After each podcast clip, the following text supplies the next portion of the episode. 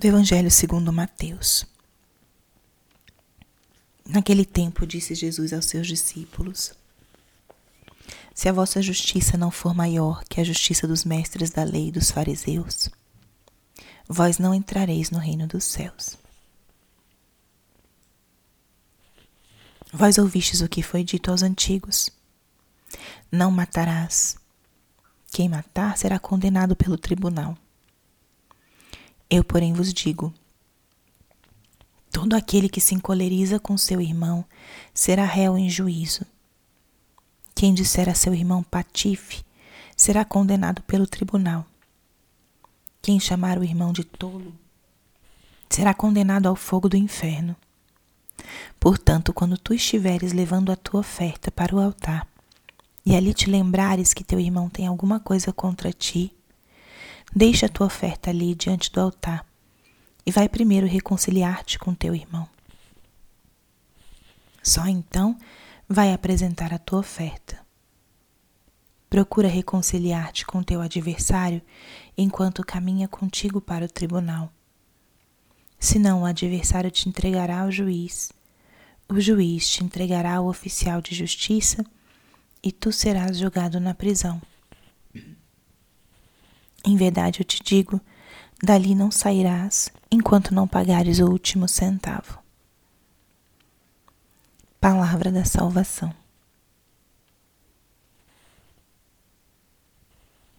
Espírito Santo, alma da minha alma, ilumina minha mente, abre meu coração com teu amor, para que eu possa acolher a palavra de hoje e fazer dela vida na minha vida. Estamos hoje na quinta-feira da décima semana do tempo comum. Hoje a igreja também celebra a memória de São José de Anchieta, um sacerdote jesuíta que veio para evangelizar o Brasil, conhecido como apóstolo do Brasil.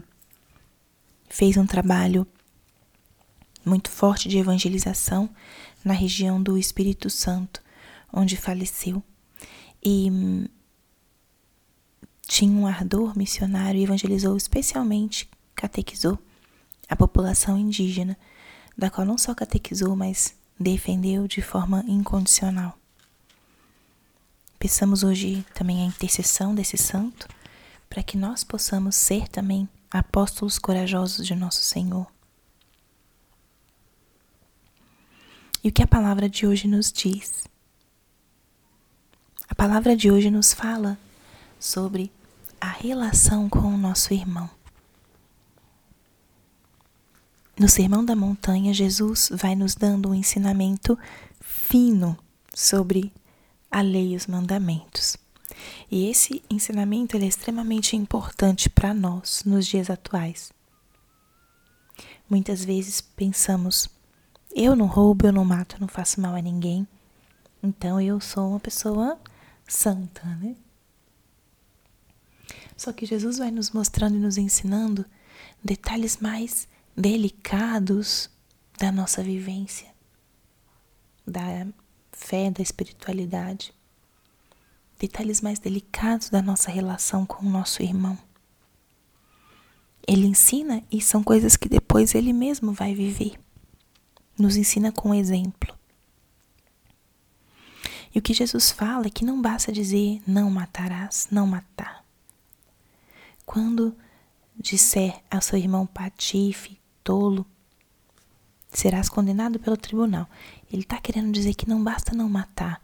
Muitas vezes nós ferimos o nosso irmão com as palavras, com o nosso julgamento somos duros, somos exigentes.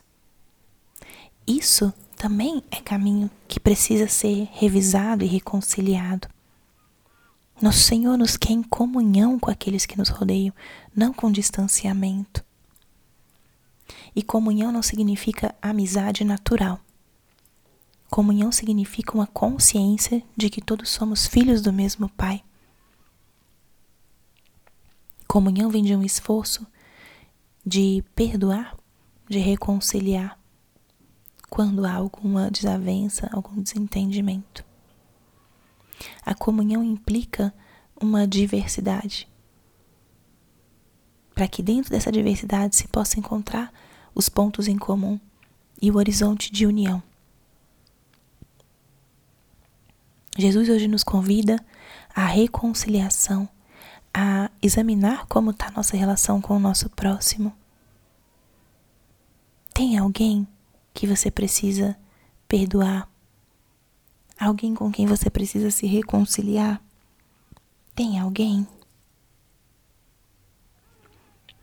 O que você pode fazer para dar um passo de reconciliação com esse teu irmão? É possível fazer algum gesto de perdão e reconciliação? Pense nisso.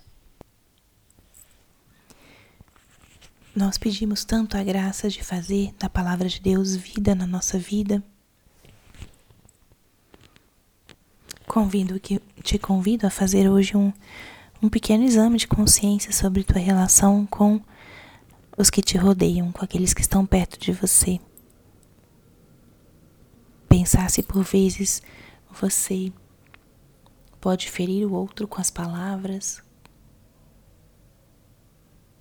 se você precisa perdoar e se reconciliar com alguém.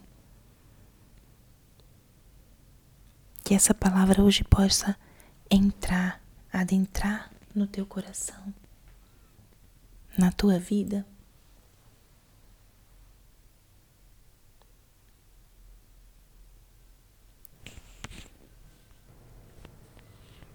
Que essa palavra possa tocar tua alma hoje e te convidar a dar um passo, um passo de vivência, de mudança, de ser aquela luz, aquele sal que falávamos no início da semana. Fazer aquela diferença, não pelas nossas próprias forças, mas pela graça de Deus que habita em nós. Deixe-se tocar Deixe tocar pelo convite de Jesus e faça vida na tua vida essa reconciliação, esse amor, esse primeiro passo que pode ser dado. Isso agrada o coração de Cristo. Não tenhas medo. Glória ao Pai, ao Filho e ao Espírito Santo como era no princípio, agora e sempre. Amém.